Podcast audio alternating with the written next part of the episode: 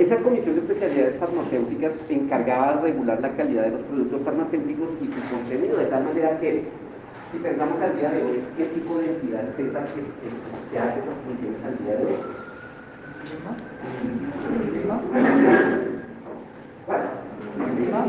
El INVIMA, exactamente. Al día de hoy el es la entidad que se encarga de regular la calidad de los productos, no solamente farmacéuticos, sino también alimentos y también cosméticos, entre otras cosas.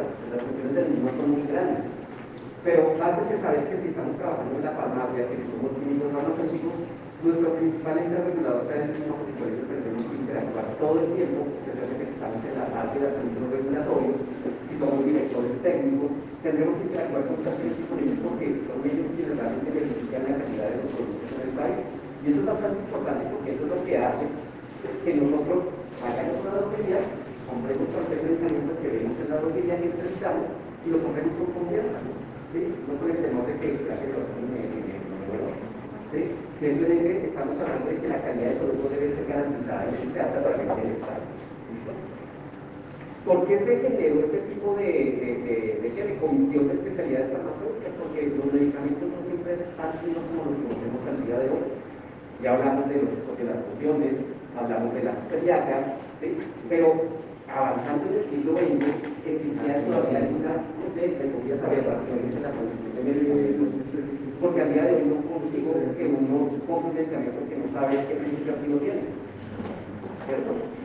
es algo que genera desconfianza. Las personas antiguamente confiaban ciertamente en que la persona que lo producía lo hacía con un fin de generar una salud en el paciente, pero seamos sinceros, realmente estamos en una sociedad capitalista y en medio de esa sociedad capitalista pues, no siempre el interés o la, o la prima. Por ejemplo, para esa época se hablaba de lo que se conoce el día de algunos remedios secretos, y es que ese concepto es, es rarísimo que a día de hoy es muy interesante, porque básicamente significaba que se promocionaban medicamentos que nadie sabía que contenían. ¿Sí? El único que sabía que eran que contenía era el laboratorio farmacéutico. Y lo trataban de una manera como si fuera un secreto industrial. Los secretos industriales al día de hoy siguen siendo una forma de proteger el, conocimiento de las empresas. ¿sí? No podemos negarlo, es cierto. Empresas como Coca-Cola, por ejemplo, no patentaron nunca la fórmula de la Coca-Cola, sino que la mantienen como un secreto industrial. ¿sí? Al día de hoy tenemos todo un mundo de colas, ¿cierto? Pero que pues, cada quien desarrolló su propia fórmula como mejor pudo. Pero lo que sí de las secretos industriales ciertamente es eso, que nadie se entere y que yo pueda mantener el monopolio sobre ese conocimiento. ¿sí? ¿Por qué no lo patentaron? ¿Qué, qué opinan ustedes? ¿Por qué Coca-Cola optó por no patentar su fórmula? Mercadeo puede ser. Después de un tiempo la patente se acaba y pues le traía más competencia pues, con el mismo producto. Eso es correcto. La cosa interesante con las patentes es que, sí, usted le dan un por 20 años, pero a partir de que usted solicita la patente, esa información es pública, todo el mundo la sabe. Uno puede consultar una patente cuando quiera donde quiera, porque esa información es pública, es para el conocimiento de la humanidad.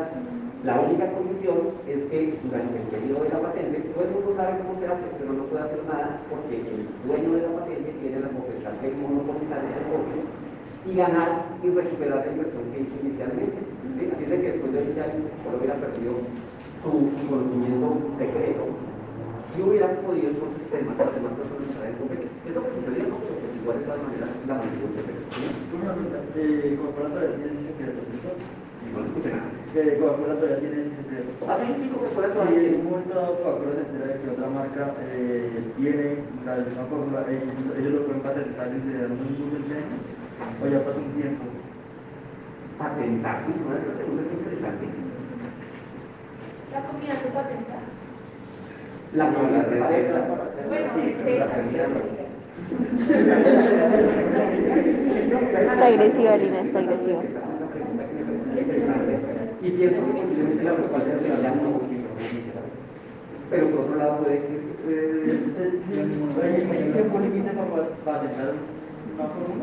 Sí, es decir, para hacer una patente deben haber dos condiciones.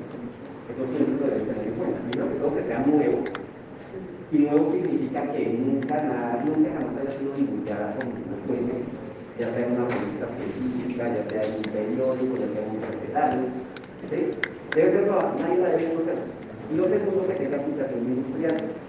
¿sí? Esa es la segunda condición que es tan importante como la primera.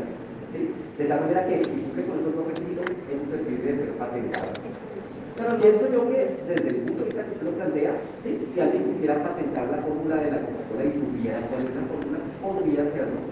Sin embargo, yo creo también que Coca-Cola podría interponer una, una, una demanda aludiendo pues, que ellos han utilizado ese tipo de la con lo cual se podría anular. Esa es una, una vertiente.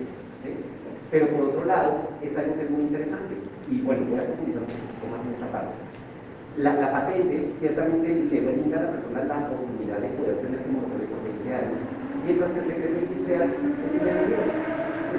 Durante el tiempo que el secreto es. ¿sí? Así de que por la pregunta por ahí, bueno, entonces yo voy a trabajar en el secreto industrial. ¿Por qué? Porque es un, un, un producto en el cual pues, no le están pidiendo que la persona, que, que la comunidad sepa de qué está hecho. ¿sí? Bueno, pero no iba a poner. Pero una pregunta.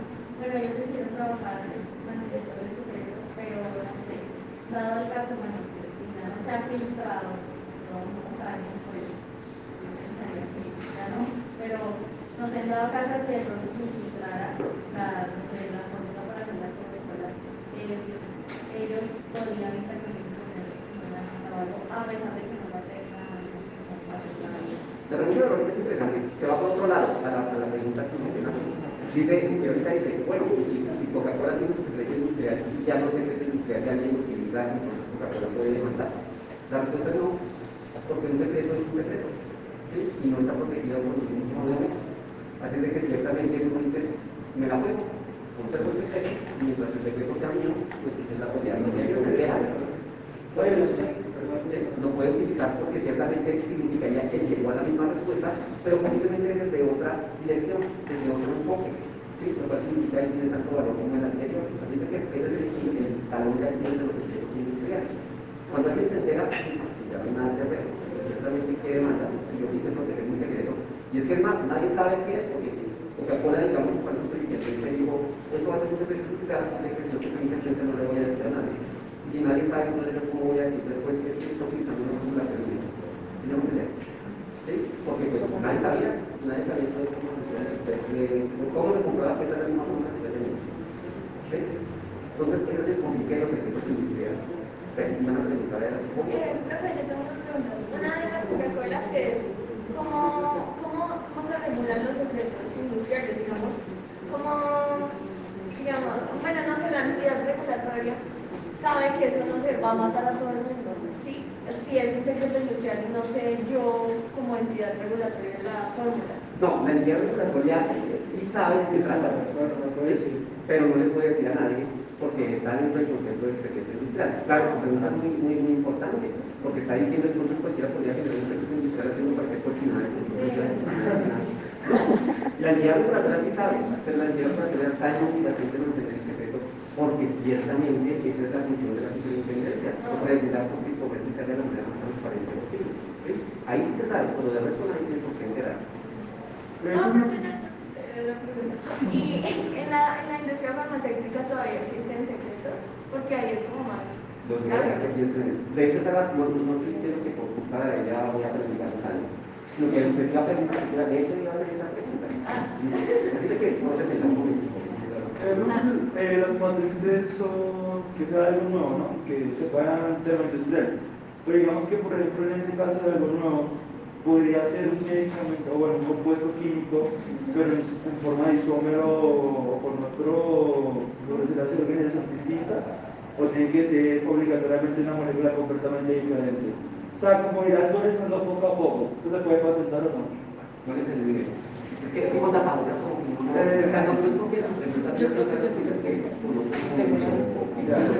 eh, no, no, no, que las patentes, ¿no? Que tiene que ser algo nuevo y tiene que ser el tema industrial. Digamos que con el tema de que sea una nueva molécula, pues yo podría coger un, un recipiente, un recipiente ya y yo podría crear como, no sé, un isómero de dicho que tenga características similares. ¿Eso se puede patentar o no? Pregunta muy interesante. ¿Qué Profe, yo pienso que sí se puede patentar. Porque, eh, digamos, por ejemplo, la molécula así no, que sea un isómero ya es súper como principio activo, pero para otra cosa, ¿sí? Ya es muy diferente, así cambia la forma, o se le agrega un grupo funcional nuevo, lo que se le haga, pero ya cambia total. Ojo, ahí hay una cosa muy importante, isómero y grupo funcional son dos cosas que van completamente separadas. Si uno coloca, si uno tiene una molécula y le coloca un grupo funcional nuevo, es una molécula nueva. ¿sí? Es muy diferente a decir isómero, porque es la misma molécula, pero que con una configuración óptica diferente. Tenemos que tener en cuenta eso. En el caso de que sea la molécula nueva, la molécula y le coloque un grupo funcional nuevo, eso puede ser patentable, porque es nuevo. Nunca nadie antes lo había conocido. A, a pesar de que la, todo el resto de la molécula ya se sabía, el haberle colocado ese, ese, ese, ese, ese principio, ese, ese radical, puede quedar completamente nuevo. ¿Listo? Pero ahí va a ser una sección importante. ¿no? Si estamos hablando de isómeros, es algo que creo que está en la gracias a la la que eh,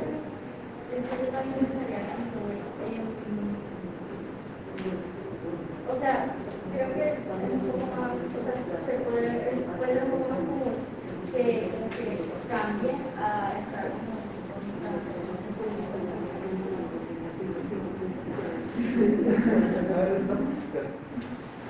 Em, o sea, como, o sea, me entendió que decir mejor por esta ¿no? Entendí nada.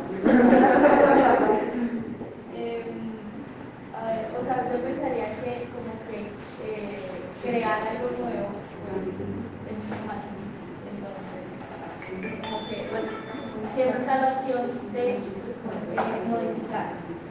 Crear algo nuevo es difícil, sí, por eso es que se premia la innovación. Y el respecto a lo financiero. Modificar. De hecho, si se dan cuenta, es el campo de trabajo de la. ¿Te acuerdas cuando estuvimos hablando de farmacia química? Carlos que estudia, por ejemplo, las moléculas que ya se encuentran y empieza a estudiar qué pasaría si coloca diferentes grupos funcionales y algo que el ser humano ha hecho que la tecnología todo el tiempo. De ahí que de la penicilina haya salido la penicilina, la amoxicilina, eh, porque son muy parecidas, o sea, si ve el grupo, lo que se llama grupo la farmacología, conserva la actividad terapéutica, pero funcional que se coloca de las actividades diferentes, ¿no? Así de que haya, haya de cognitivo, para que se aprenda. ¿Alguien más haya levantado la mano? Yo, Allá. eh, que yo Ya, ya. Sí, sí. Eh, que creo que es como el caso de la aspirina, ¿no? O sea, que lo que tú nos decías que antes era ácido ácido salicílico Ujú. y que luego cuando le pusieron pues el ácido pues ya cambiaba y tenía como diferentes efectos en el cuerpo más. más- Menos peligroso. cáncer. Eso es correcto. Sí, señora, muy bien, muy bien. Me alegra que estén con el conocido. Pues una pregunta relacionada a eh, relacionada es que yo sí creía que tenía, que se podría patentar por porque teniendo en cuenta que esto me lo pues, es la misma molécula, pero que digamos con la posición de, de una ramificación diferente. Eso hace que tenga como unos efectos completamente diferentes. ¿Qué Y tiene res- por ramificación? eh, ¿Distribución? No, eh, una molécula, una, molécula que tiene como un, ¿cómo decirlo? Un grupo funcional de esa molécula, pero en una posición diferente. Ok, ¿Sí? ok. A ver si me entender. No. ¿No?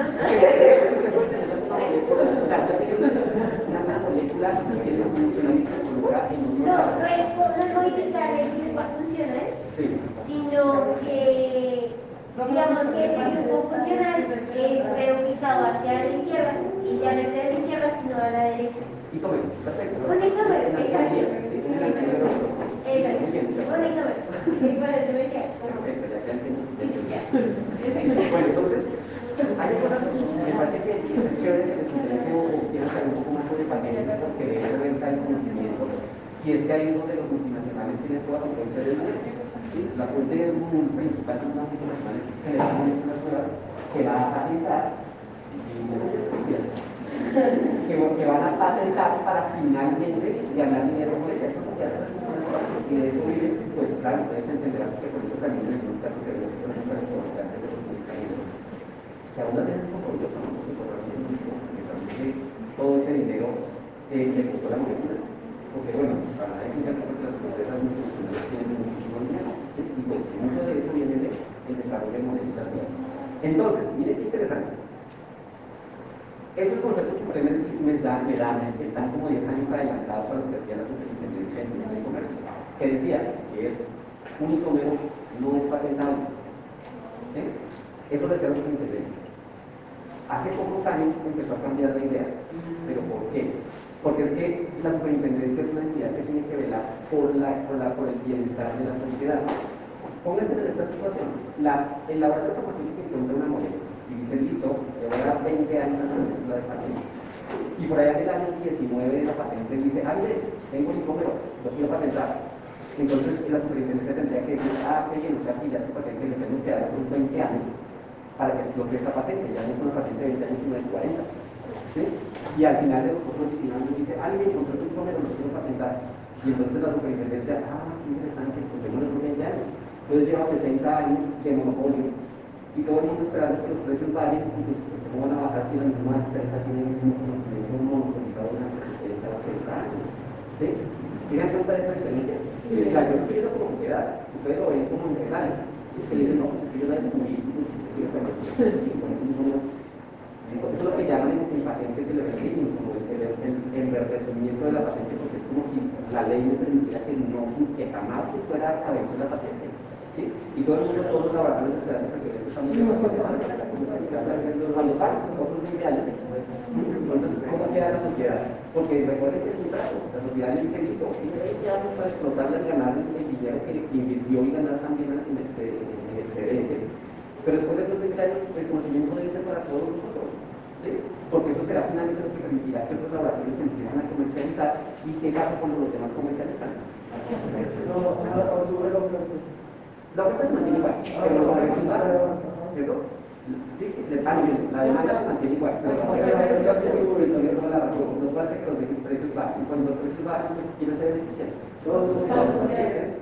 Ya no tanto el laboratorio, porque el laboratorio le, disminuye los, los ingresos, pero es que ya tuvo 20 años para explotar. No hay algo que no entiendo. Eh, lo que hacen de años y años y años es absoluto, desde la primera patente hasta los isómeros, que pensé que iba a ser como la molécula principal, la primera que mantenieron 20 años, ya después con el isómero nuevo, ese isómero se genera a 20 años, pero la principal es se libera. Es que ese es el cuento interesante, porque si una molécula, si, si, si uno patenta la molécula, ¿cómo le dice? Si uno patenta la molécula solita, está diciendo que todos los isómeros posiblemente podrían tener una actividad terapéutica, así se quedaron 20 años. Pero uno sabe, el laboratorio sabe que, que todos los isómeros existentes generalmente es solo uno el que tiene esta actividad farmacéutica. Así de que después de los 20 años dice, mire, tengo ese isómero, que es el que sirve de verdad. Y pues ya estaba anteriormente en teoría protegida por la anterior porque pues, protegió toda la introducción. ¿sí? Así de que en este caso ya dice listo, ya salgamos de la, salgamos de la pantomima que no todos los isómeros sirven, solamente me sirve este y quiero volverlo a patentar. Y se mantiene con esa misma molécula durante 40 años. ¿Sí me entender? ¿Sí? Eh, profe, después de que una patente está patentada, se puede, o sea, alguien más puede patentar esa patente. O sea, digamos, alguien encuentra, no sé, encuentra ese principio y lo patenta y se acaban los 20 años y el laboratorio dice, listo, ya que lo pongo, lo patento yo y yo me quedo con la patente. Ok, ¿cuáles son los principios de las patentes? Ser nuevo. Lo cual desde el punto de vista tuyo ya no es nuevo. porque es patentado.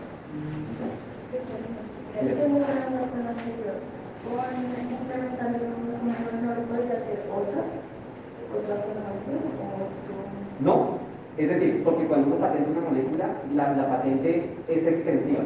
¿Sí? Es decir, algo que es bonito de las patentes no es el mecanismo perfecto, no lo es, pero es lo que más se nos acerca a lo que sería un convenio entre el interior de la sociedad.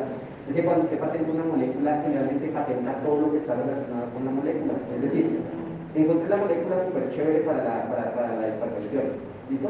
Eso no significa que usted patentó la molécula y entonces otro laboratorio dijo, ah, qué chévere, usted encontró la molécula, yo voy a hacer una tableta. Entonces yo voy a patentar la tableta con su principio activo. No pueden. No lo puedo hacer. ¿Por qué? Porque la patente es extensiva, la patente cubre todo lo que se puede hacer con esa molécula. Es decir, si yo encuentro una, patente, una, molécula muy buena, yo en la patente coloco, oiga, y esta patente me sirve para hacer tabletas, para hacer cápsulas, para hacer jarabes, para hacer cremas.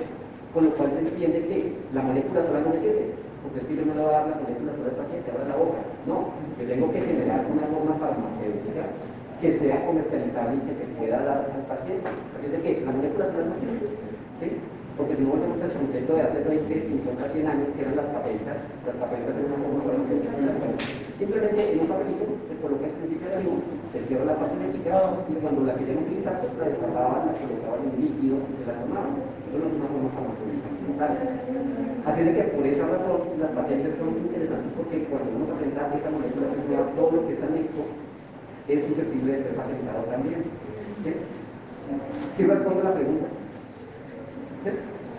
Así que un laboratorio no podría decir, ah, entonces como usted ya la descubrió, pero yo quiero decir que esto es nuevo porque tengo una tableta que no, que no activo, entonces me la quedo. No.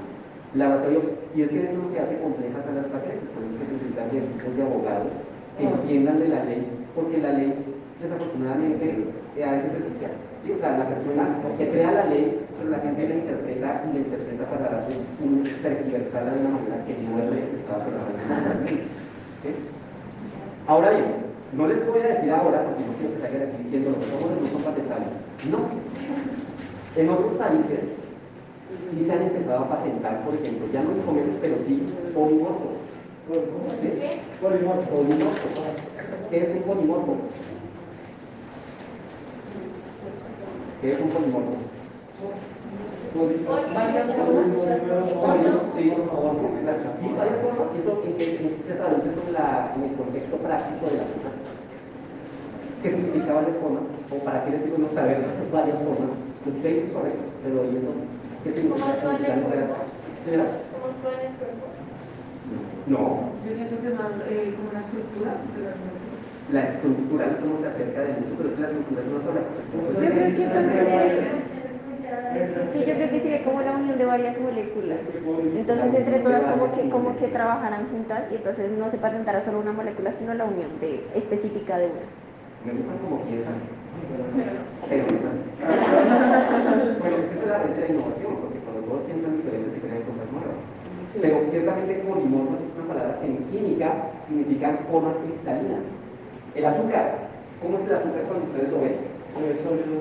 Sólido, pero es un cristal. Cristal. Es un cristal. ¿Estamos de acuerdo? La sal también es un cristal. ¿Qué significa eso? Que químicamente hablando, químicamente hablando, los polimorfos me están diciendo que las sustancias, a pesar de que son la misma molécula, pueden tener estructuras cristalinas diferentes. ¿Y qué es ¿Sí? El isómero es una función óptica. La rotación óptica, cuando usted, la pasa, cuando usted pasa la luz, el microorganismo, estoy pensando en microbiología. Cuando, cuando usted hace una solución de una molécula y pasa una luz a través de ella, hay moléculas que tienen centros girales que tienen la capacidad de poder girar la luz, de desviar la luz.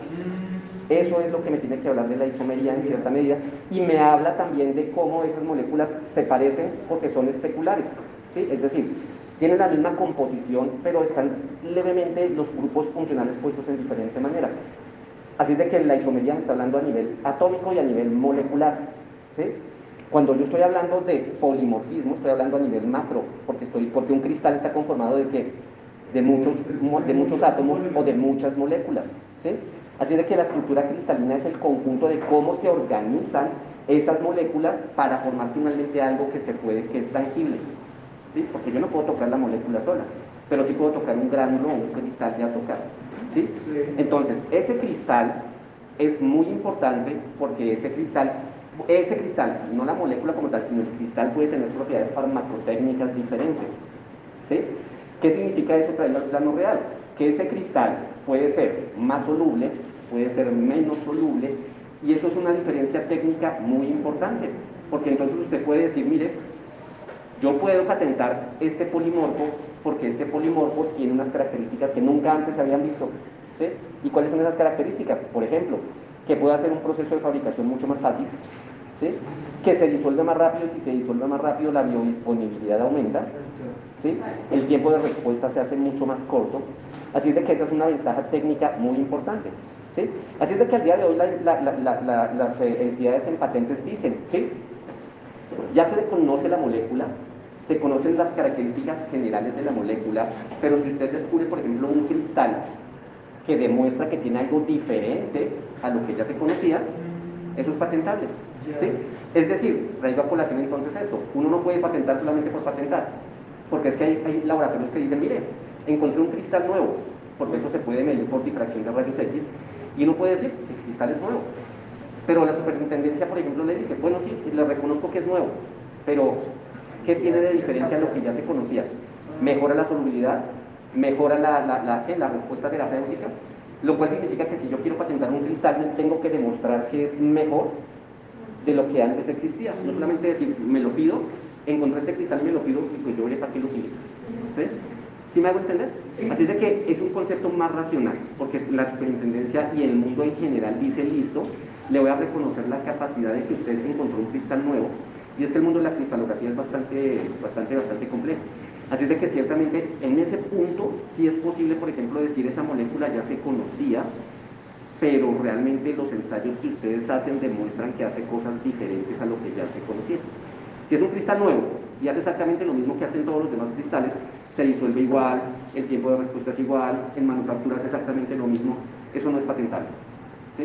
porque pierde la, la, la novedad en la, en la, característica, la novedad en este caso está en lo que se puede hacer con ella, no en la estructura química, sino en lo que se puede hacer con ella. ¿Sí?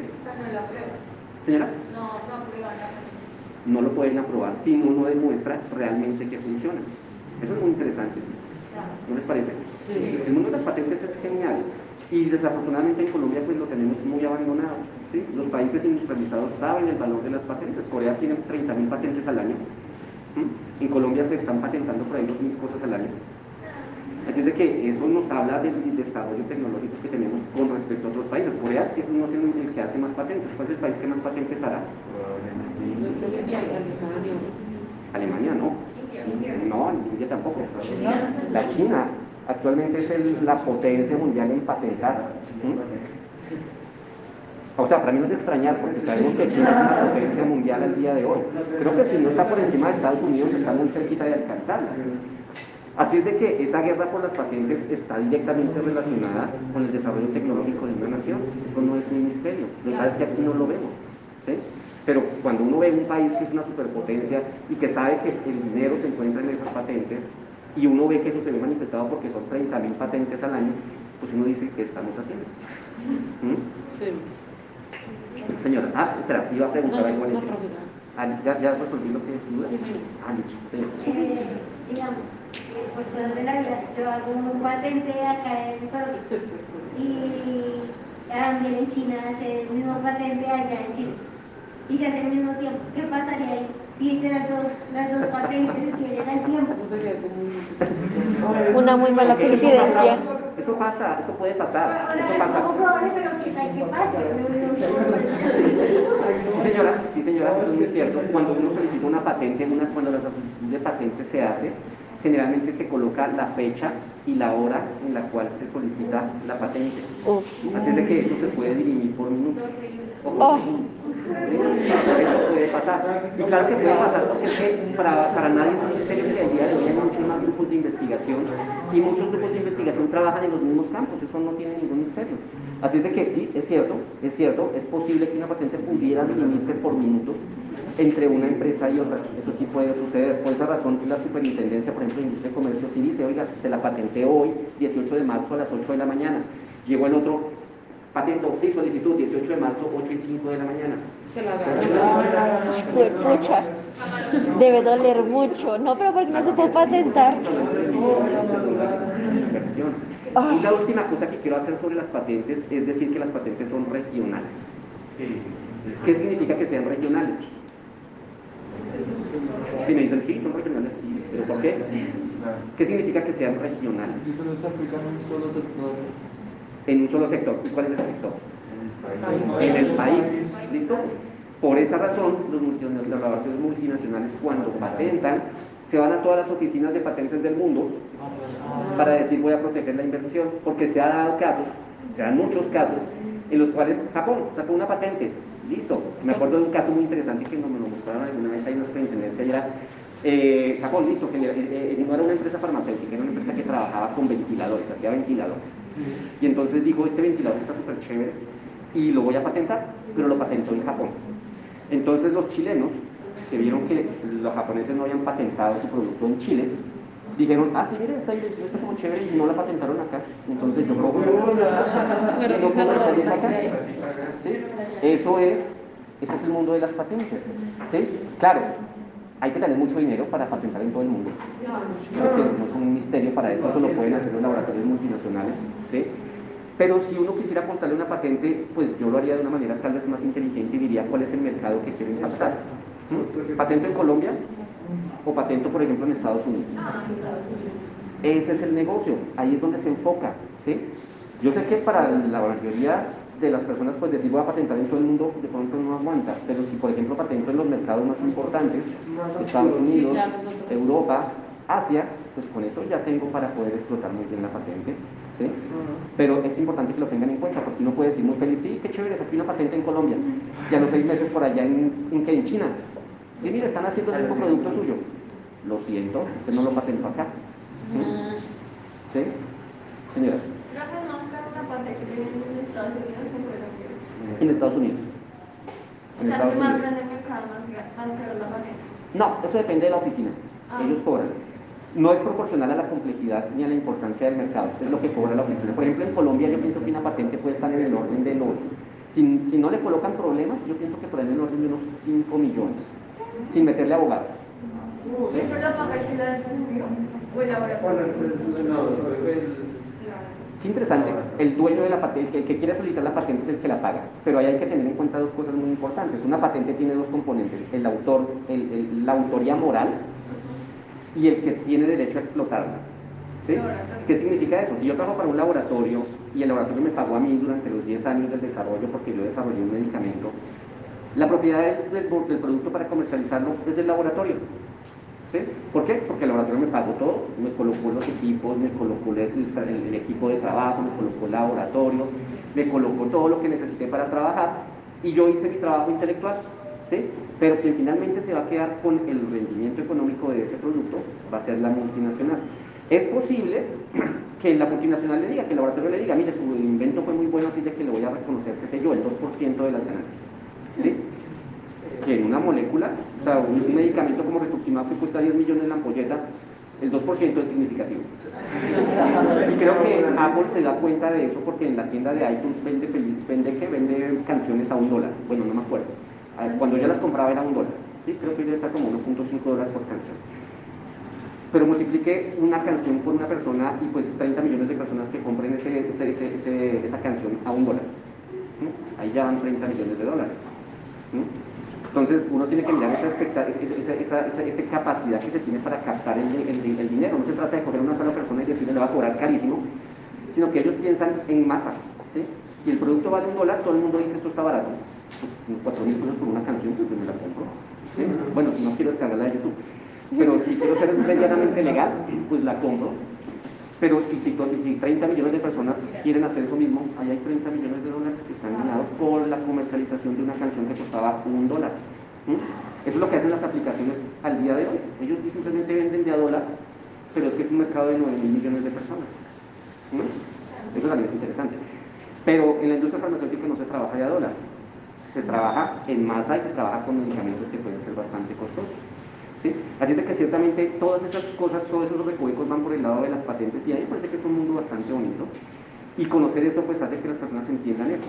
Entonces, finalmente una patente tiene dos partes. El título de la persona que inventó, el, dueño, el que inventó, hizo, el que hizo la invención, y el dueño de la persona, de la entidad que puede comercializarla. En las patentes aparecen las dos.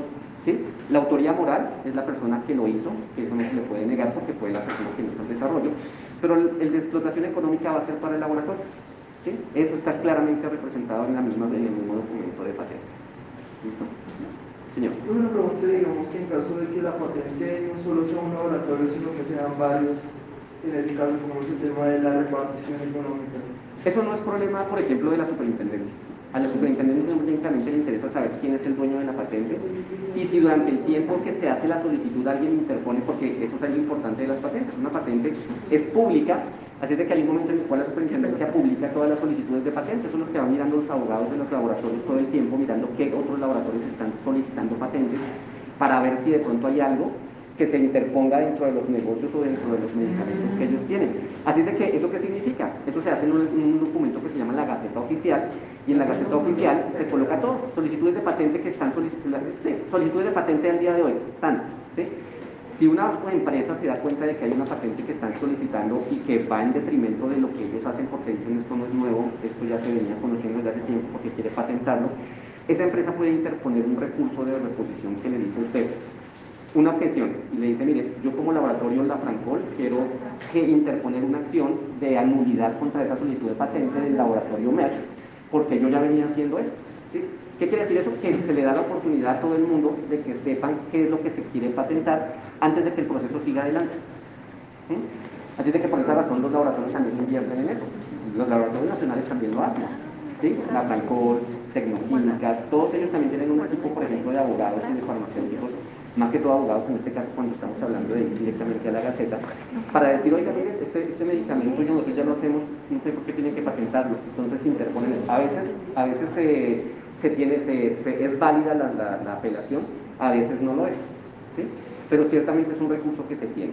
¿listo? Pero a manera práctica, a, las entidades regulatorias de patentes lo único que les interesa es decir, oiga, ¿quién es el dueño de esta patente? Ustedes verán cómo se reparten el dinero, pero pues si la quieren legalizar, pues pónganse de acuerdo en saber quién es el dueño. Ya ustedes verán si lo quieren hacer. Si no se llega a un acuerdo, pues los demandantes, que podrían ser las otras laboratorios, dirían, pero es que esta invención también es mía. Y entonces ahí siempre hay un litigio. Así es de que por eso lo mejor es que todos estén de acuerdo para la foto antes de hacer la solicitud. ¿Mm? ¿Es bonito, no? Es genial. ¿Señor?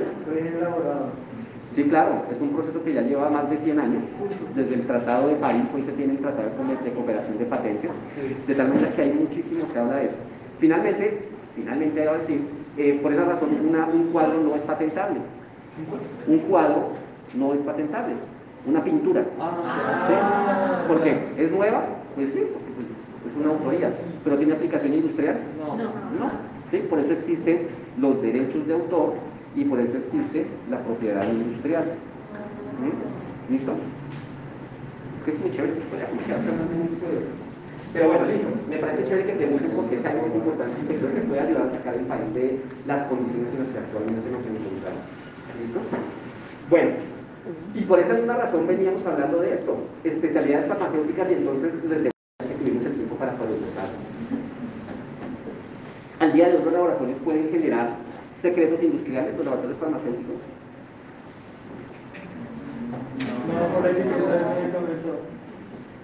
Por la etiqueta del medicamento y porque la normatividad exige, la normatividad exige que el medicamento se encuentre explícitamente dicho cuál es el principio activo y entonces cuando ya se sabe cuál es el principio activo, pues qué secreto hay.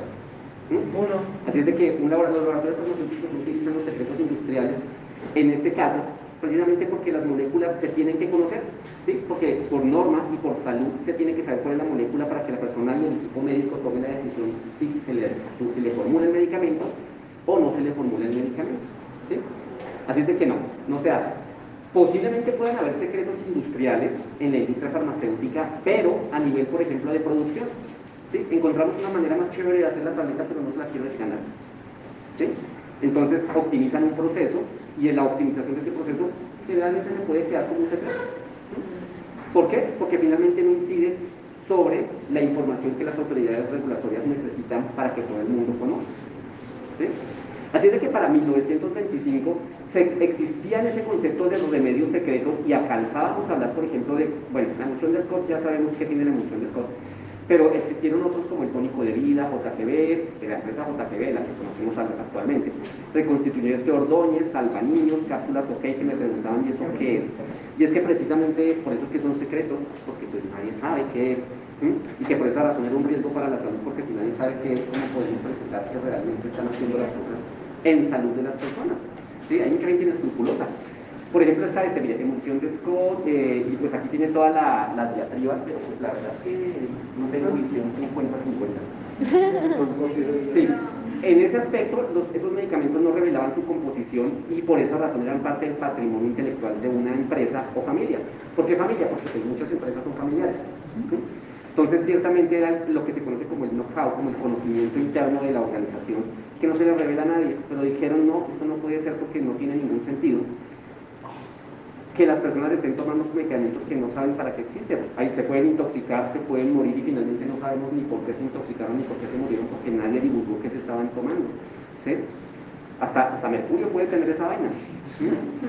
Pregúntele al primer emperador de China. Remedios secretos. Bueno, por esa razón para, 1090, para, para el 1099, el decreto 1099 de 1936, no aparece este decreto que dice, se prohíbe en absoluto la venta de remedios secretos, por tanto, la fórmula debe constar en los documentos de solicitud de licencia. La fórmula es la, la, composición del medicamento. La fórmula debe constar en la licencia de todas las de, la fórmula debe constar en los documentos de solicitud de licencia de todas las especialidades y sobre el rótulo en aquellos prospectos a las cuales se hayan ordenado, así la Comisión de Especialidades Farmacéuticas. ¿Listo? Miren por ejemplo este. Curativo pulmonar román para resfriados. Podría perfectamente ser la cola román y nadie podría decir que trata realmente. No está diciendo nada, no dice nada. Entonces, ese es otro ejemplo. No traigo aquí al laboratorio Román para, para el cambio público, ¿no?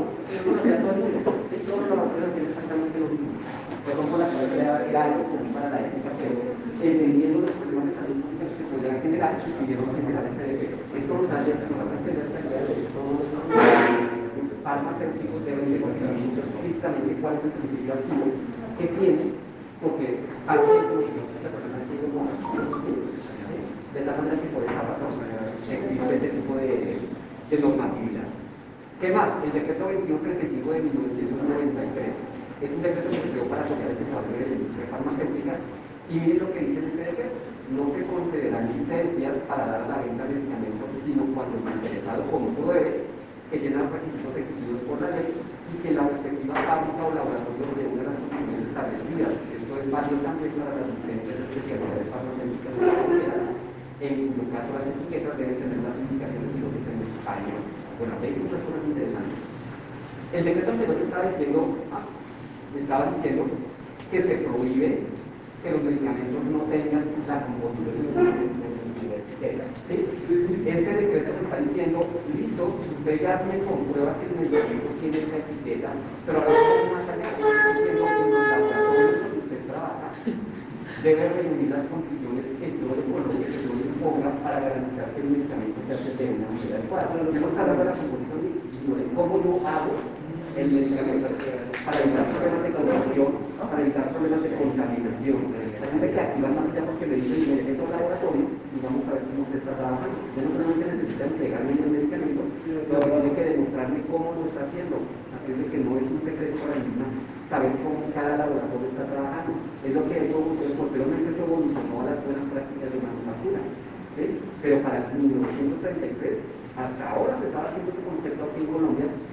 Estoy hablando de un años de trabajo, ¿no? De 5.000 años de historia documentada, solamente hasta hace más o menos 100 años en Colombia decimos, ya, como estamos elaborando Entonces, nótese que esto es historia mucho más reciente y que nos toca el día de hoy porque en el texto que existe esa, esa, esa, esa que me dice que para, para generar o para medicamentos tengo que producirlo de una manera adecuada. No sirve solamente de la columna de acá. Pero miren es interesante, dice también, en cuyo caso estamos productos extranjeros, dice que las etiquetas deben tener las indicaciones y dice en español. A día de hoy es lógico porque lo decimos siempre, bueno, pero es que hubo una época en que los medicamentos llegaban de Alemania en alemán. Y si llegaban de Japón, pues llegaban en japonés. ¿sí? Debe ver cómo lo interpreta. ¿sí? Así que por esa razón las entidades reguladoras dijeron, sí, por que vengan a hacer un idioma oficial. Porque de lo contrario, ¿cómo yo caramba voy a saber cómo tengo que administrar? Entonces, por esa razón, esta normatividad fue un poco más allá y normó realmente mucho más. Por esa razón, nosotros la ley, cuando contamos un medicamento, ¿en qué idioma se encuentra?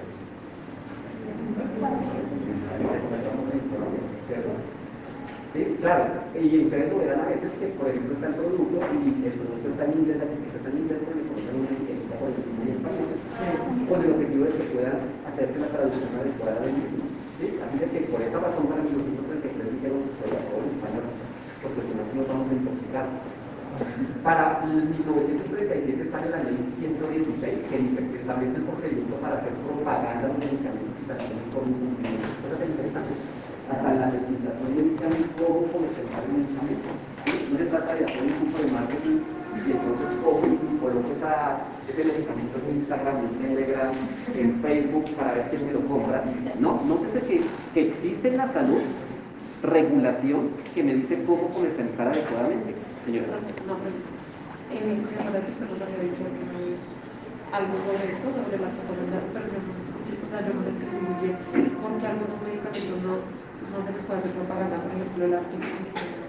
Ok, listo, ya va. vamos a tocarlo así. ¿Listo? Qué interesante. Esto es importante porque es un campo de acción muy fuerte para el químico farmacéutico. Los químicos farmacéuticos que trabajan, por ejemplo, en asuntos regulatorios, que al día de hoy creo que es como de los, de los, los, de los oficios mejor pagos en la carrera, eh, tienen por obligación entender que esto se tiene que cumplir. Por esa razón el departamento de marketing se va a donde el químico farmacéutico y le dice, mire, tengo aquí este afiche con todas las modelos aquí promocionando esto y lo vamos a colocar aquí en el programa tal a tal hora. Y entonces cuando uno como químico farmacéutico dice, oiga, pero es que según la ley nosotros necesitamos que este producto que no es de venta libre tenga que ir por otros medios de comunicación. ¿sí? Es responsabilidad de uno. ¿sí? Así de que uno, como trabajador, por ejemplo, en los asuntos regulatorios, debe entender muy bien eso. ¿sí? ¿Por qué? Porque nosotros nos damos cuenta, y recalco lo que dijimos hace unas sesiones, que hay medicamentos que se pueden expender y se ve uno, propagandas en la televisión, ¿cierto? Propagandas en, las en los periódicos, en las revistas. Pero si uno trata de correlacionar qué tipo de medicamentos eh, son esos, pues generalmente son los medicamentos de venta libre. Medicamentos que yo puedo comprar en las droguerías sin necesidad de una fórmula médica pero medicamentos que necesitan una fórmula médica no pueden ir por esos medios porque se le está entonces dando el poder a la persona que ve televiso, la televisión de decidir cuál es su tratamiento y decir, oiga, mire, salió este, este, este, esta nueva molécula que parece que es revolucionaria, yo quiero esa molécula. Cuando no es así, porque cuando una molécula sale al mercado y es nueva, completamente nueva, no se sabe nada de ella, nada. ¿sí?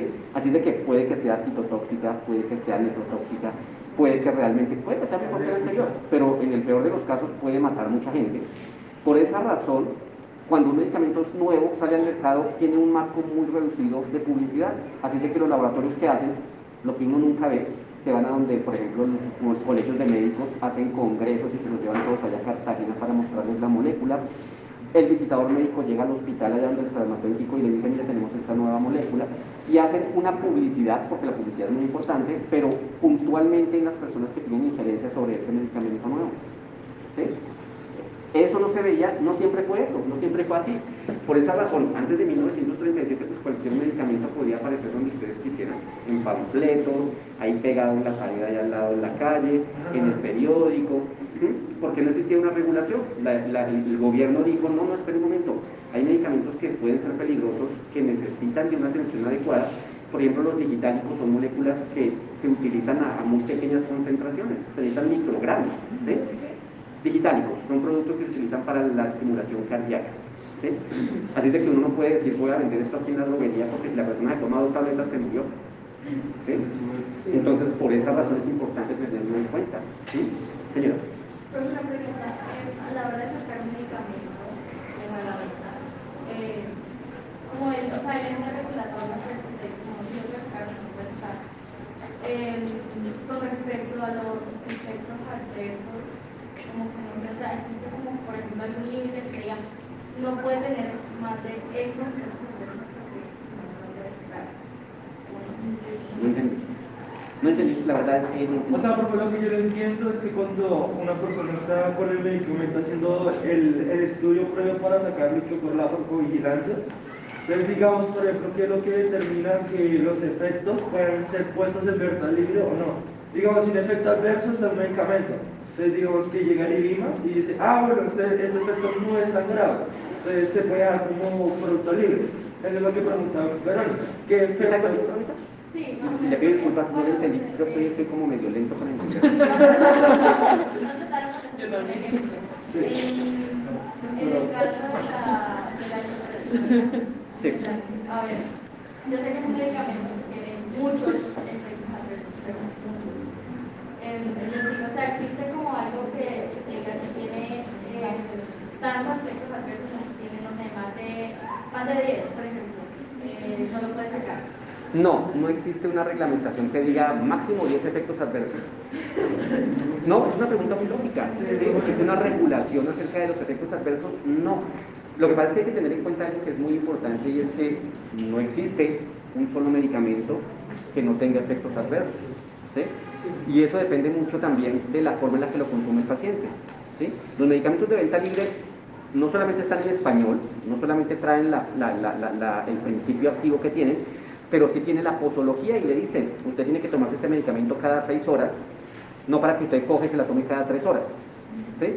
Así es de que muchas veces la intoxicación puede ser no porque el producto hubiera sido inseguro, sino porque las personas de una manera irresponsable toman el medicamento y se lo toman como mejor les parece.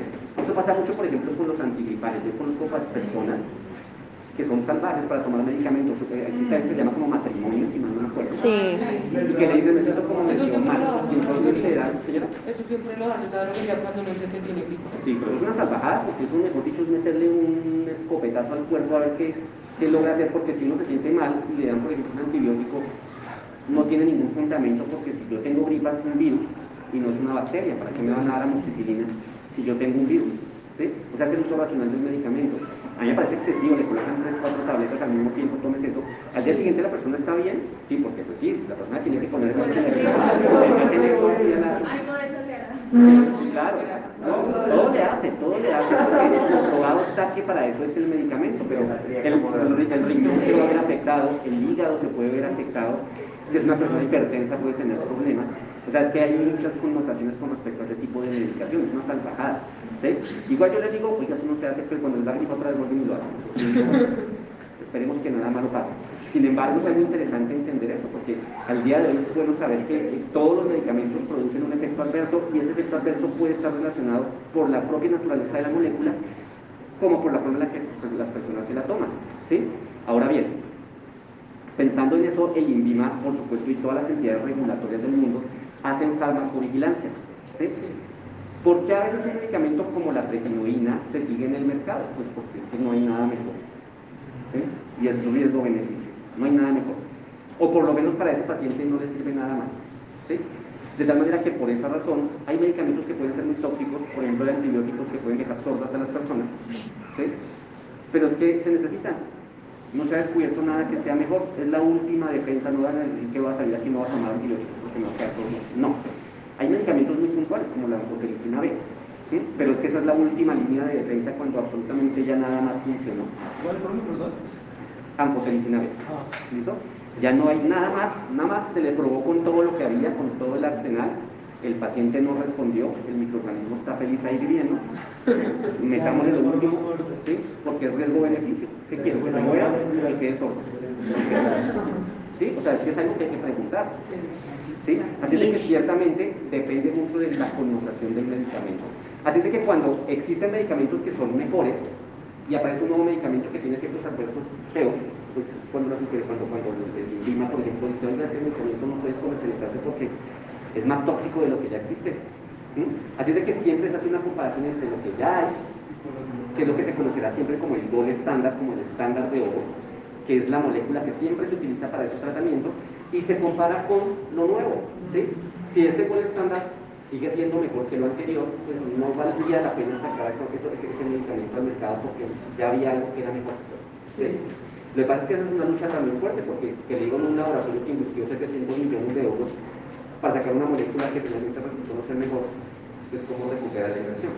Pero en el orden lógico de las cosas, si esa, si esa molécula tiene mayores efectos adversos de lo que ya se conocía en la práctica con otras moléculas, se saca. Y eso ha pasado muchas veces. El laboratorio pasa esa prueba de 15 años haciendo su medicamento, elaborando, haciendo el desarrollo, la autoridad sanitaria finalmente dice sí, pueden comercializarlo. Y a los dos años toca el laboratorio decirle no, nos tocó sacarlo porque salió mucho más tóxico de lo que esperábamos. ¿Sí? No porque hayan hecho malos ensayos, sino porque los ensayos son muy limitados. ¿sí? Una cosa es probar con 5.000 personas y otra cosa es colocarlo con 9.000 millones de personas. Ahí es donde se ve realmente la diferencia. Así es de que es la farmacovigilancia quien finalmente dirá si el medicamento es susceptible de seguir en el mercado o no seguir en el mercado. Si respondo a la pregunta, Verónica. Así es de que no, no existe una regla, no existe un, un, un folleto informativo sobre eso. Es más como el criterio de las personas que están en ese momento viendo cómo se comporta el, el patrón, el perfil del medicamento con respecto a lo que se ve con los demás medicamentos que sirven para nosotros. ¿Sí? Eso lo hace muy chévere porque eso significa que no es fácil automatizar una carrera como esta. No, muy complicado. Porque pues entre más automatiza, pues menos gente se queda con trabajo. ¿sí? Pero pues esto es un trabajo de pensar, ¿sí? de tomar decisiones. Y pues no siempre las máquinas van a tomar una buena decisión. Y se nota bastante también que está el conflicto moral ahí, ¿no? O Claro sea, sí. Que entonces prefiero que se muera o que quede sordo. Eso dije, pues, Y la máquina por defecto en el algoritmo. Perdón. Quedó.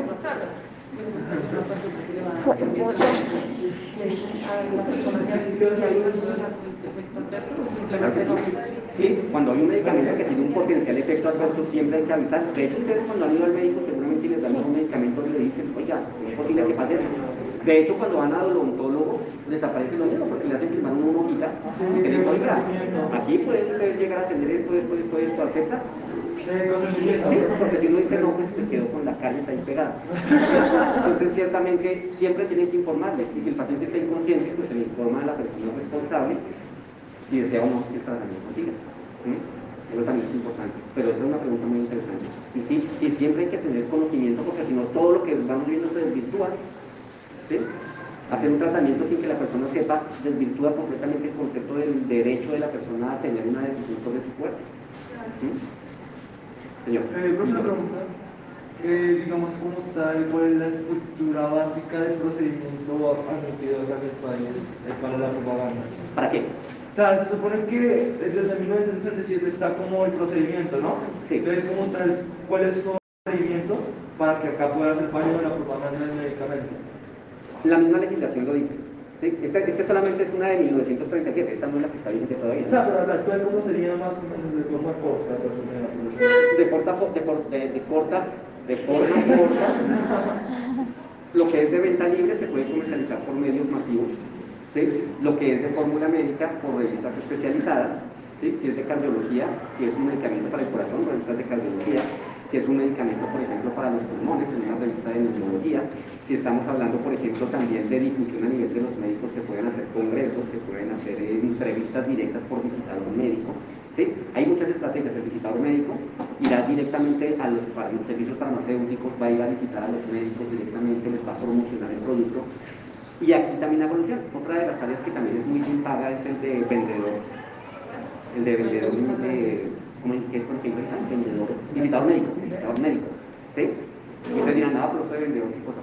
No, es un, es un muy buen cargo, ¿sí? Porque realmente, generalmente esas personas no solamente ganan su básico, sino también comisión sobre lo que venden. ¿Sí? Ganan muy bien. De hecho, el profe Jaime, ¿conoces al profe Jaime? Sí. Él era visitador médico. ¿Mm? Sí. Vargas. Sí, sí, sí. Pero si les preguntan, yo no les digo.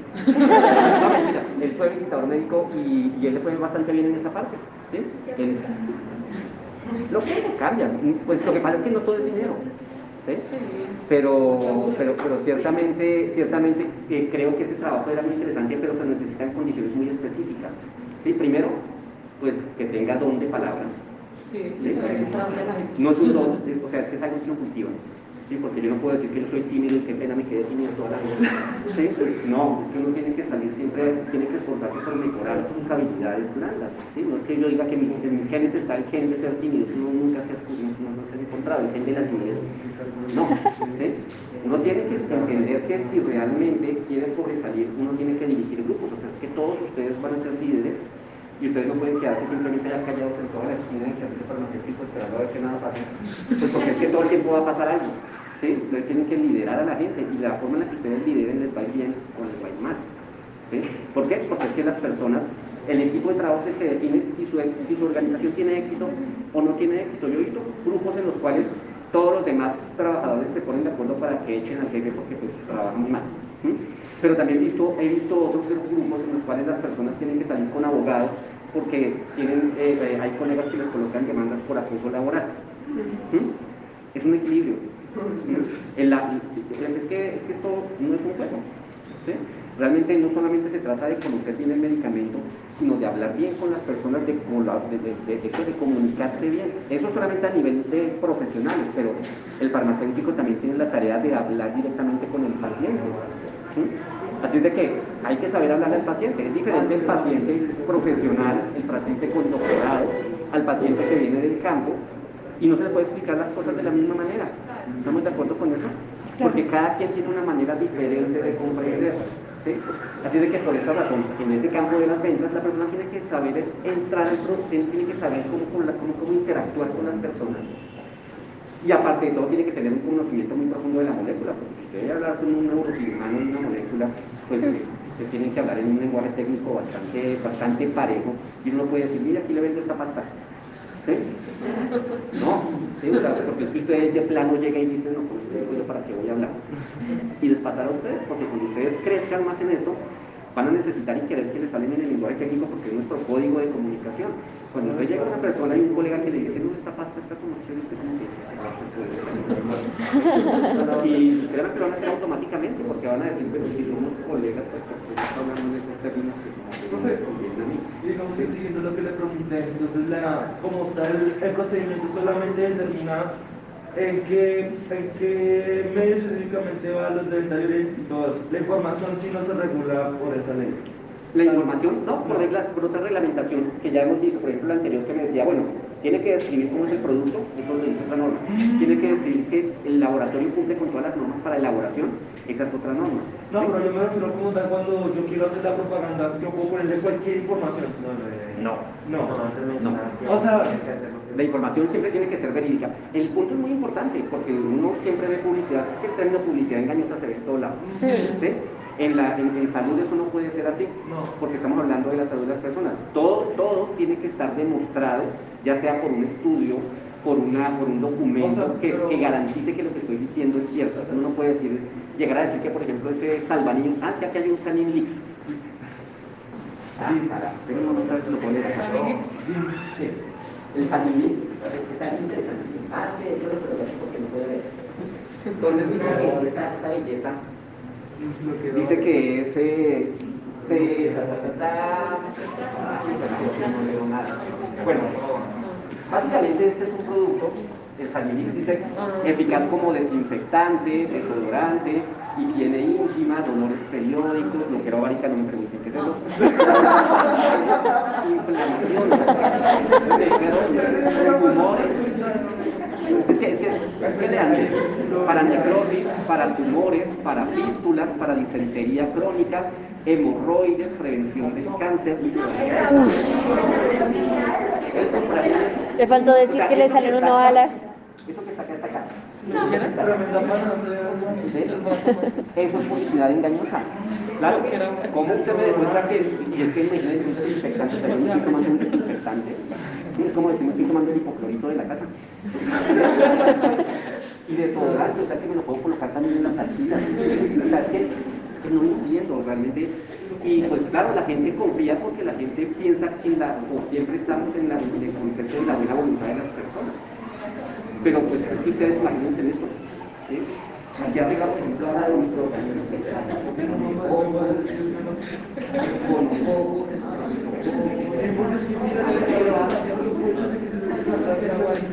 Por esa razón, por esa razón se generó eso, porque es que en el campo de la salud uno puede darse el lujo de desinformar y de vender cosas que no son. ¿sí? No es como comprar zapatos, como ver zapatos en la tienda que no dice cómo se vende bonito, pero a la larga resultan malos y pues le dicen de la zapatería que le dicen, pues, pues le, traigo su dinero, o se los cambio por otro.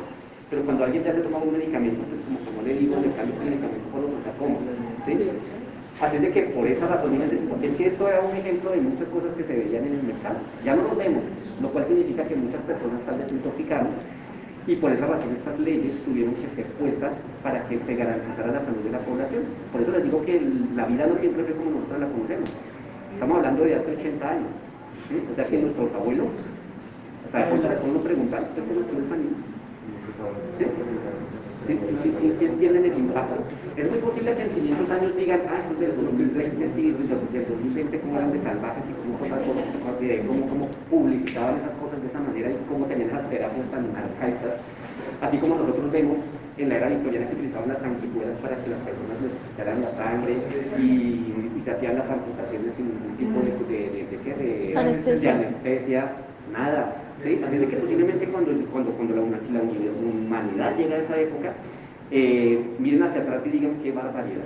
Pero esto es lo que tenemos actualmente. Si ven el impacto, o sea, es que realmente uno puede, por ejemplo, tengo compañeros que trabajan en los regulatorios y a veces les salen con unas cosas interesantísimas. Porque, por ejemplo, con esos labiales, que son como protectores solares, protectores labiales, pues, llegan, sí. bueno, si no quería, pero bueno.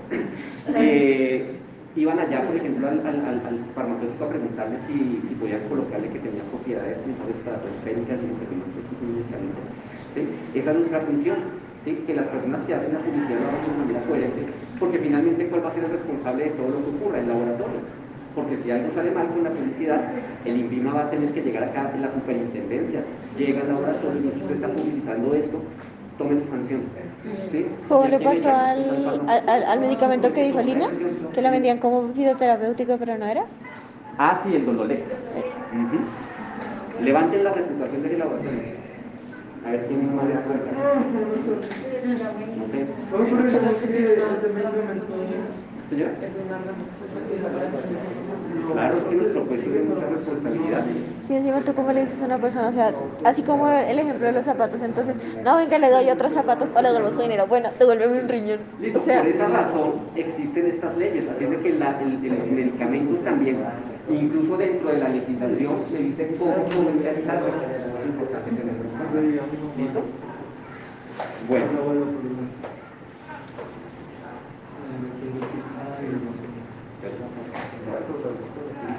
¿Qué dice que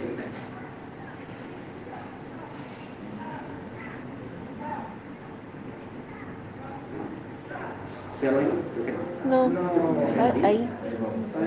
no, se devolvió. Ahí. Ah, bueno, para 1939 habían 10 laboratorios que funcionaban como sucursales de firmas norteamericanas y europeas y 3 laboratorios nacionales. Eran un poquito. ¿sí? Sin embargo, pues también eran un poco químicos farmacéuticos. Para esta época, la única carrera que la ofrecía aquí en Bogotá era la Universidad Nacional.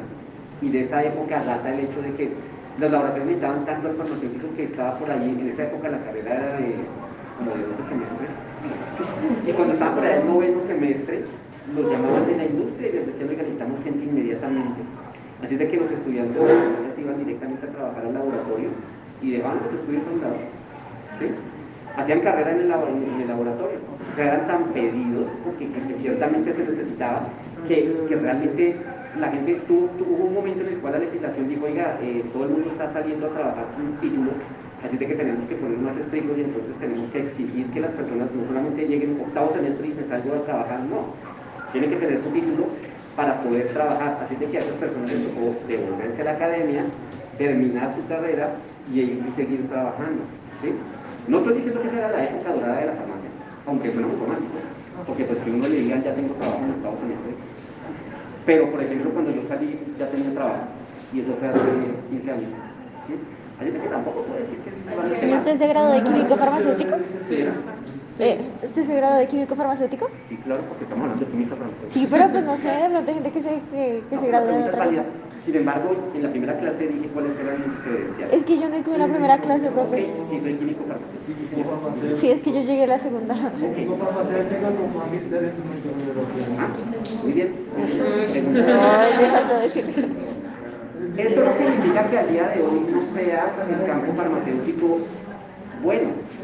O sea, quiero que quede muy claro. Y es que realmente el objetivo de una profesión no radica en quedarse siempre en los mismos puestos laborales. ¿sí? Finalmente las multinacionales se fueron. Todos se fueron, no quedó ni una. Así es de que ¿qué le tocó a la profesión? Pues evolucionar. Todas esas personas les fue bien, sí, chévere, pero después siguieron cosas que fueron también muy interesantes, porque durante todo este tiempo ningún químico farmacéutico estuvo en un hospital, porque todos se iban para la industria. Así es de que el hospital, el servicio farmacéutico nunca existió durante esa época. Era una bodega. ¿sí? Llegaba el medicamento, guarden en esa bodega, necesitamos que alguien, ah, si la enfermera venga, traiga sus medicamentos, es que no. ¿sí? Así es de que cuando esto fue terminando, pues el químico tuvo que evolucionar. Al día de hoy, es que, que al día de hoy no, el reto, pienso yo, no es seguir tratando de encontrar los mismos puestos de trabajo, ¿sí? competir con los mismos puestos de trabajo, sino encontrar formas novedosas en las cuales transformar la carrera. ¿sí? Por esa razón me parece a mí que la, la, la, el emprendimiento es tan importante. Por ejemplo, yo el año pasado fui a una expo cosmética. Sí. Oh. ¿Fueron? Ah, eso estuvo genial. Sí, ferias. Eso me pareció genial. Y veía y no había ningún farmacéutico por ahí. Todo el mundo haciendo cosméticos, todo el mundo haciendo medicamentos, no, medicamentos no, cosméticos, haciendo, eh, ¿qué era otra cosa? Bueno, todo lo que es cosmética. Tratamientos de Tratamientos de belleza y decía, qué cosa tan fascinante. O sea, el mercado de los cosméticos es un mercado multimillonario, es tan grande como el mercado farmacéutico. Y yo decía, pero venga, ¿y aquí dónde están todos los farmacéuticos? Veo ahí las cremas de coca, veo por allá la crema de coco, veo por allá la mascarilla de no sé qué, el tinte de no sé cuántos, y ningún farmacéutico por ahí no, no tiene presentación. ¿no? O sea, nos formamos cuatro años para entender la farmacotecnia, para entender los procesos de farmacognosia, para salir a buscar empleo.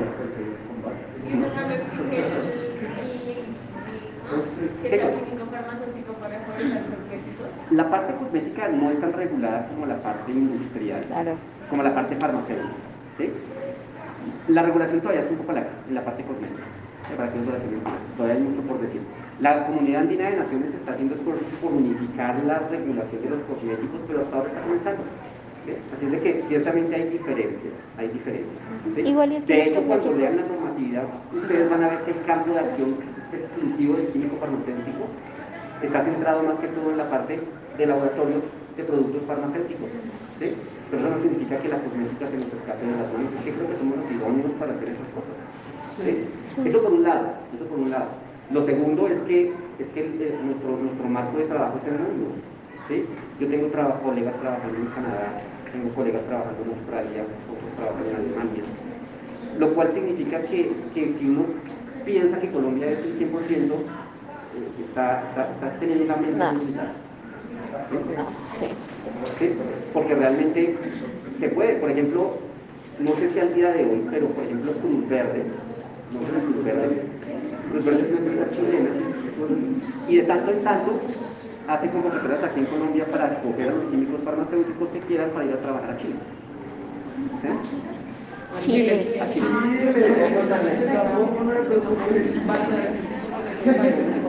Hay cosas interesantes, Valentina tiene un punto muy interesante y que es importante que tengamos en cuenta, y es que cuando uno trabaja en otro país, generalmente tiene que convalidar el título.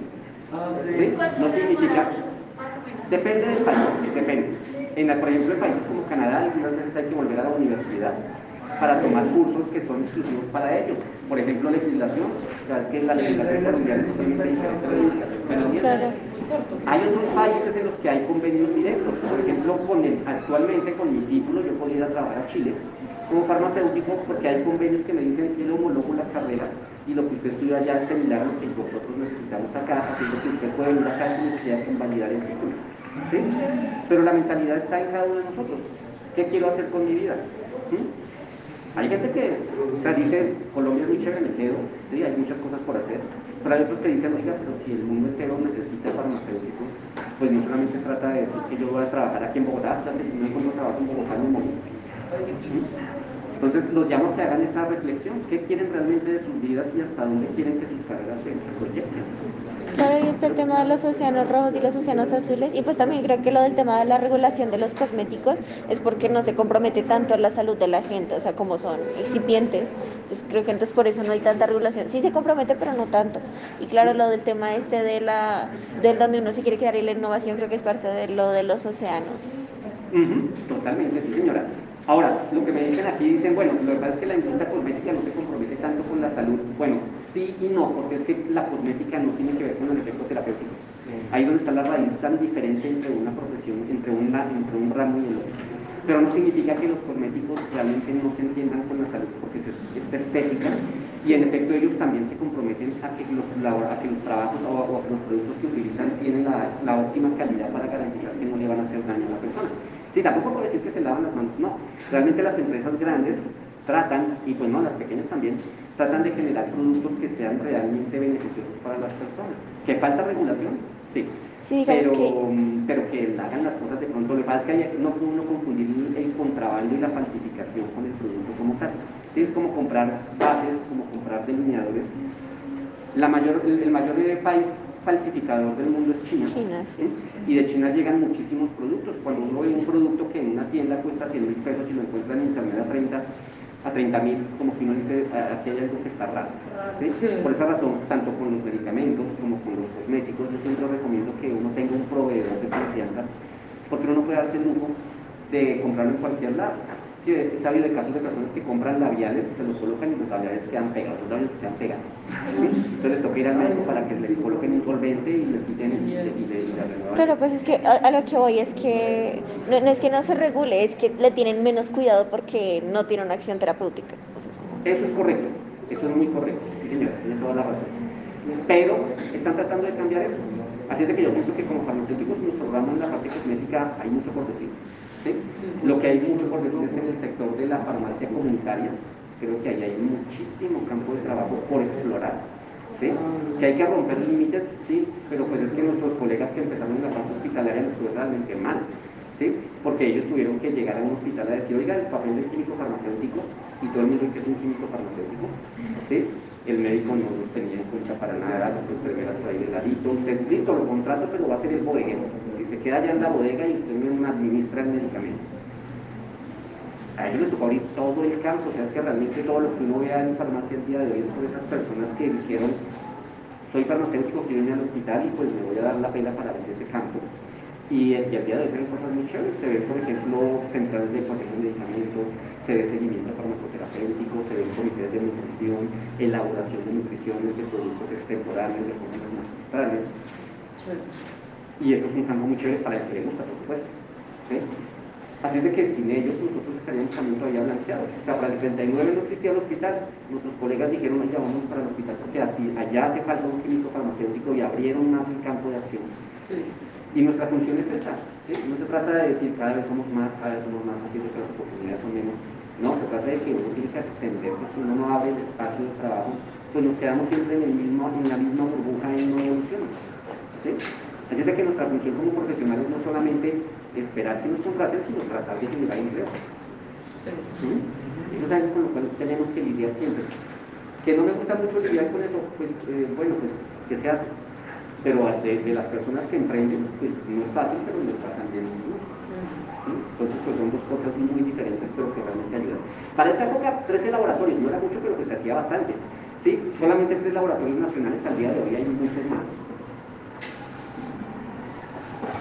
Por ejemplo, para el 17, estamos hablando de finales de la Primera Guerra Mundial, se crea el laboratorio Samper Martínez, es un laboratorio privado que se creó con, la, con el objetivo de poder generar productos biológicos por ejemplo, vacunas, toxoide difterico, suero antidifterico, antitetánico, vacunas contra la rabia. Así de que sí existían como esos primeros indicios de poder hacer moléculas o productos biológicos que sirvieran para la salud pública de la población. ¿Listo? Ese laboratorio evolucionó, para el 1926 fue comprado por, la, por, por, el Estado y se convirtió en la institución nacional de higiene San Martínez, ya con un carácter mucho más oficial para 1968, lo que han pasado 50 años, sí. Instituto para Programas Especiales de Salud cambia y al día de hoy es el que conocemos como el Instituto Nacional de Salud, que es una entidad con mucha vigencia y que se encarga de todo lo que es, por ejemplo, epidemiología en el país, se encarga también de producción de algunos de estos productos. ¿sí? Algunos de ellos han dejado producir, se traen de Brasil, pero ciertamente es, es, es líder en Colombia en este tipo de procesos. ¿Listo? Así es de que el Instituto Nacional de Salud también tiene una trascendencia larga. ¿sí? También es un campo de acción para el farmacéutico, por supuesto que sí. Así de que ciertamente es otro producto u otra organización que nos ayuda a nosotros. Ustedes dicen INVIMA o Instituto Nacional de Salud. Depende, porque cada quien tiene diferentes funciones. El INVIMA me habla de la calidad de los productos, de la forma en la que se hacen los productos, y por ejemplo, el Instituto Nacional de Salud me habla de la epidemiología del país, cómo se comporta la población y las enfermedades que, circundan, que circundan por todo el territorio nacional. La demografía. Y la demografía, ¿sí? De tal manera que tienen, tienen acciones diferentes, no se cruzan los papeles en ningún momento. Y trabajan en conjunto, lo veremos más adelante cuando llegue la dirección y planificación farmacéutica. Desarrollo de la Escuela de Farmacia de la Universidad Nacional. Para 1929 se crea la Escuela de Farmacia, ya que ya está cumpliendo más de, ya, ya va a cumplir 100 años. Plan de estudios de dos años. Miren qué interesante, un plan de estudios de dos años. Comenzaron con 22 estudiantes, para 1933 dijeron, no, esto es mucho tema para, poca, poco tiempo, así de que dijeron, ya no es de tres años, ya no es de dos años, va a ser de tres. O sea que en el lapso de cuatro años dijeron como que nos descochamos un poco en el tiempo, así que se les vamos a meter un año más a los estudiantes. Para el 35 se crea la Facultad de Farmacología y Farmacia, para el 39 ya el plan de estudios era de cuatro años, o sea que dijeron nos volvimos a descochar, que como el otro año. Así es de que, miren cómo va configurando, dos años es lo que dura hoy una carrera técnica, tecnológica, no técnica, tecnológica. ¿A qué se refiere con lo de aspirantes bachilleres? A eso, se refería al hecho de que antes la gente no necesitaba tener ninguna educación para entrar a la universidad y poder empezar, pero entonces dijeron, ¿cómo nivelamos eso? De hecho, al día de hoy tenemos esos problemas aquí también, pues en todas las universidades, porque el problema es que tantos conocimientos profundizaron los estudiantes en, en el colegio y llegan estudiantes con falencias en matemáticas, con falencias en biología, cosas que se supone debieron haber visto en el colegio, pero no lo hicieron, entonces toca qué hacer, toca nivelar los conocimientos cerrados, se cerraron ¿sí? Y pues tampoco es el objetivo llegar a decirle usted no sabía, entonces pierde el año, pues no. ¿sí? Se trata de nivelar eso porque pues esto también es un nivel, de, un parámetro de calidad de la educación. Así de que eso que pasaba allá, pues pasa acá. Se dieron cuenta de que no, el muchacho que estaba en primaria vino aquí a presentarse y no tiene ni idea de que es una molécula, no sabe sumar dos más dos. Así es de que si nuestra carrera dura cuatro años, ¿cómo, cómo, cómo voy a nivelar a una persona que no sabe hacer una integral ni siquiera? ¿Mm? Entonces por eso dijeron, oiga, y a partir de ahora pues necesitamos que como mínimo sean bachilleres para que tengan unos conocimientos mínimos y ya no empiecen blanqueados. ¿Sí? Es que uno piensa que eso nunca pasó. y es que al día de hoy como que todo eso está tan regulado que uno dice, uno no concibe que un niño de jardín infantil vaya a entrar a la universidad. Pero miren que sí pasaba. ¿Sí?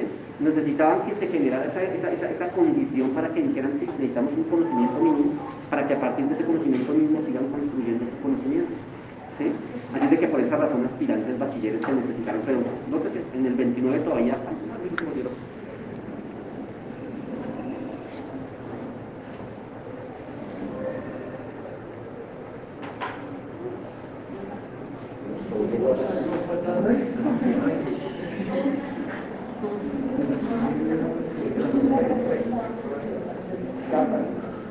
Pero no falta tanto.